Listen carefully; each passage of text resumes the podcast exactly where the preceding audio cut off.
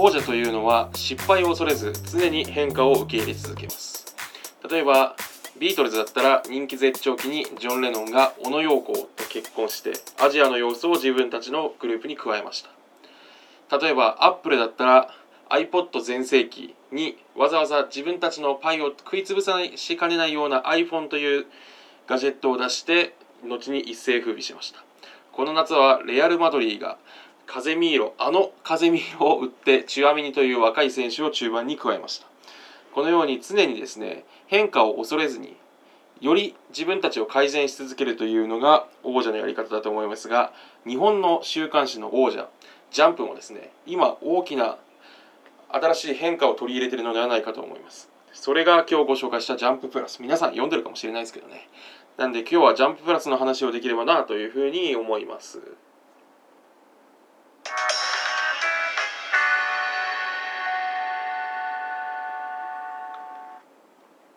えー、ジャンププラスというのはですねあの週刊少年ジャンプのアプリ版ということなんですがこれですねあの連載されてるこう雑誌あ漫画が「週刊少年ジャンプ」に類するような作品とかそれをなんかその2週間後になったら見れるようにするとかですねそういうことじゃなくてオリジナル作品を載っけてるんですね。で実はですね最近私あのもちろんそのジャンププラスがあのアプリなんでスマホアプリなんでこう手軽に読めるから手が出しやすいっていうのはもちろんあるんでしょうけど無料ですしねあるんでしょうけど私最近「週刊少年ジャンプ」立ち読みしても「ワンピースしかほとんど読まないんですよね。なのにそれに比べて私ジャンププラスで10作ぐらい読んでることに気づいたんですよ。で私のもう正直な持論だと多分ジャンププラスの方が本誌より多分面白くなっちゃってるんですよね。これは正直多分なんですけど。なんでここにですねそのジャンプジャンププラスってすごいなという。というかその「週刊少年ジャンプ」は無料で漫画を開放するってことにですね乗り出してしまって成功しちゃったかもっていうのがすごいなと思って見ています。なんでその話をできればなと思います。なえっ、ー、とということで今回の構成としてはジャンププラスが他のその週刊誌のアプリに比べて何がすごかったのかっていうのはまず一つお話しできればなと。でその後に今私がもうジャンププラスでおすすめできる漫画紹介しますんでぜひ皆さんもジャンププラスの本誌あのアプリの方で読んでもらえればなというふうに思います。ではまず最初のポイント、えっと、ジャンププラスのアプリがなぜ成功したかっていうことなんですけど実はですね多分アプリって漫画アプリってもともとですねマガジンポケットっていうのが先行者であの先に手つけてたはずなんですけどただこれマガジンポケットはすごい面白いんですよ。なんですけどえっと主にですね載っけてた漫画がオリジナル作品というよりはなんか本誌でやってる漫画のスピンオフみたいなことに終始してたりとかあとそのなんですかね他誌青年誌とかの漫画を載っけるんだけど何かこうチケットみたいのを購入して払わないと次の話が見れませんよみたいなことをですね売りにしていてどっちかというと既存の雑誌から漫画を引っ張ってきてそれをお金に変えようってとこにかなりですね興味が向いてるアプリだったんですね残念ながら。で例えばあと漫画ボックスとかもちょっとそういう傾向若干ありましたねその既存の漫画を最初の方だけ読ませてあげてあとは自分で買って読んでくださいなみたいな商売のつなぎ方とかだったんですがジャンププラスはですね私これやっぱすごかったなと思うのはやっぱここが王者の変化の部分ですけど無料で漫画を公開オリジナル漫画を公開することに踏み切ったと。しかも本誌の漫画をでお金を取る気は全くない。アプリだけで勝負するってところにこだわったってのが今振り返ってみると一つ差別化要因というか勝因だったのかなとまあかなと思いますね。で実際今ジャンププラスからメガヒット漫画出てきてるんでその辺がやっぱりその王者の戦略のうまさというか強いところですよね。あのサンデーのアプリもあれ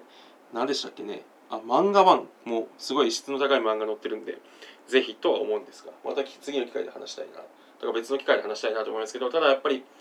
うんそのもともと作家の層が扱ったジャンププラスが連載雑誌を持てない作家の人たちに活躍の場を与えてしかも気前よく無料で開放しちゃったところが今回のヒットの要因かなと思いますね。ジャンププラスの。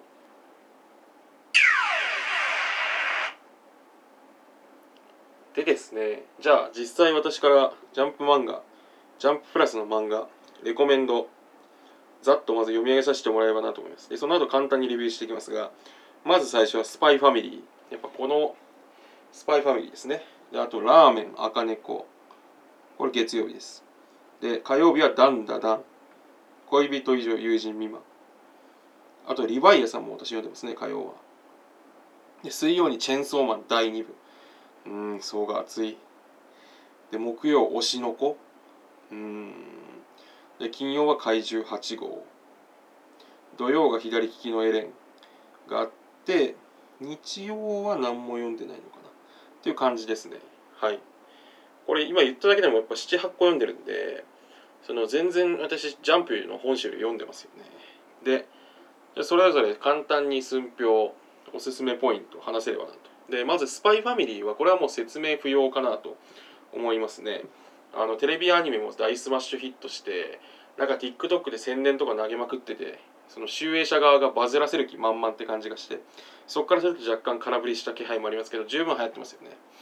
うん。この漫画がその「ジャンププラス」っていうアプリのこう格を一つ上げてくれた漫画かなと思ってすごいなと思います。でえっとラーメン赤猫はえっとこれはなんかあのインディーズの人の作品を引っ張ってきて乗っけてるみたいですけど日常系のなんか猫がもしラーメン屋を経営したらみたいな漫画であのほんのりあなんかほんわか読めて楽しいですね。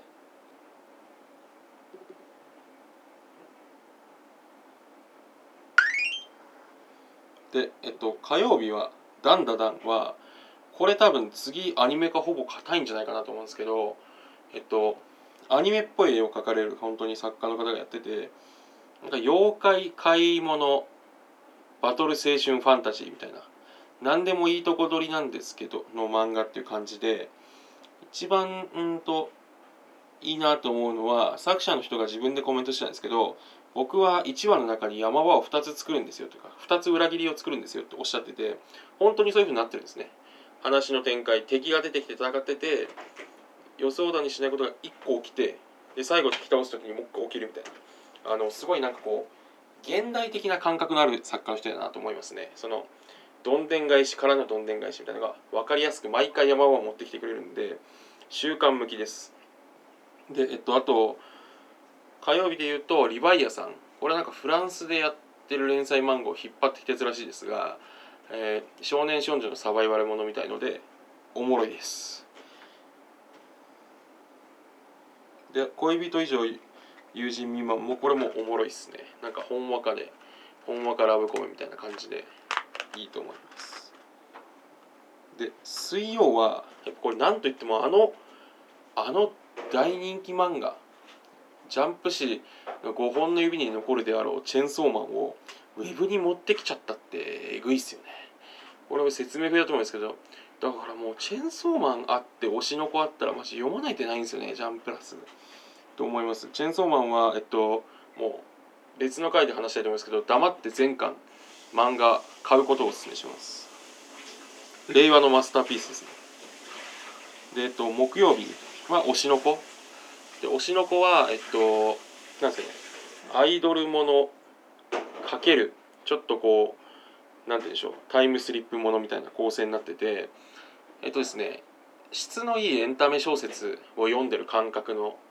漫画ですね。ってのも芸能界の裏話とか SNS の裏話とか知識である程度引っ張って物語を読みたくなる構成をしながらストーリーライン自体もミステリー風でものすごい芯が通ってて面白いっていうね感じでこれあのえっ、ー、と作画とそのなんですかねストーリー考える人別らしいですけどこれストーリー考える人がもかなり偉い漫画だなと思いますで怪獣8号もこれああもうアニメ化決定したんや。って思うんですけどこれもですねあの怪獣に変身できる人間が、えっと、怪獣から自分たちの身を守るみたいな。うんとこうアンビバレントな変身ものみたいので「進撃の巨人」とかあとは「東京ブル」に近いタッチですけどうんなんかやっぱ王道で面白いですね。で最後に左利きのエレン。これはもうジャンプラス創設期からある漫画みたいですけどこう広告代理店出身の人が描き始めた漫画っていうことで伝え方がうまいですね。こうあとアーティスティックな構図とかを使ったりしてうーんなんて言うんでしょう。その各シーンにインパクトをもたらすんですけどその各シーンのその構図とかが面白いのと